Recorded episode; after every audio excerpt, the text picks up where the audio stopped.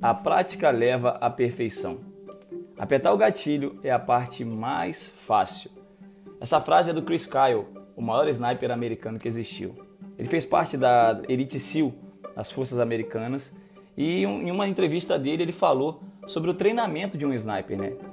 Em um dos treinamentos específicos deles, eles ficam, chegam a ficar 24 horas imóveis, estáticos, esperando uma oportunidade.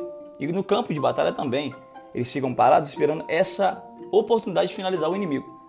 O problema disso é que às vezes, ou quase sempre, essa chance só aparece quando eles estão exaustos. E vai precisar de fato estar concentrado para não perder a oportunidade.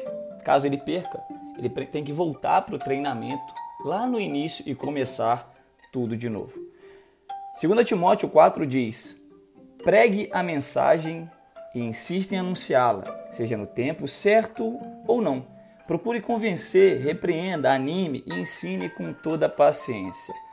O conselho de hoje é: mesmo que você tenha perdido uma oportunidade, não pare. Treine mais, se dedique. Vai chegar a sua hora e a sua nova chance. E eu te garanto, se você tiver treinado, dessa vez você não vai errar. Deus te abençoe.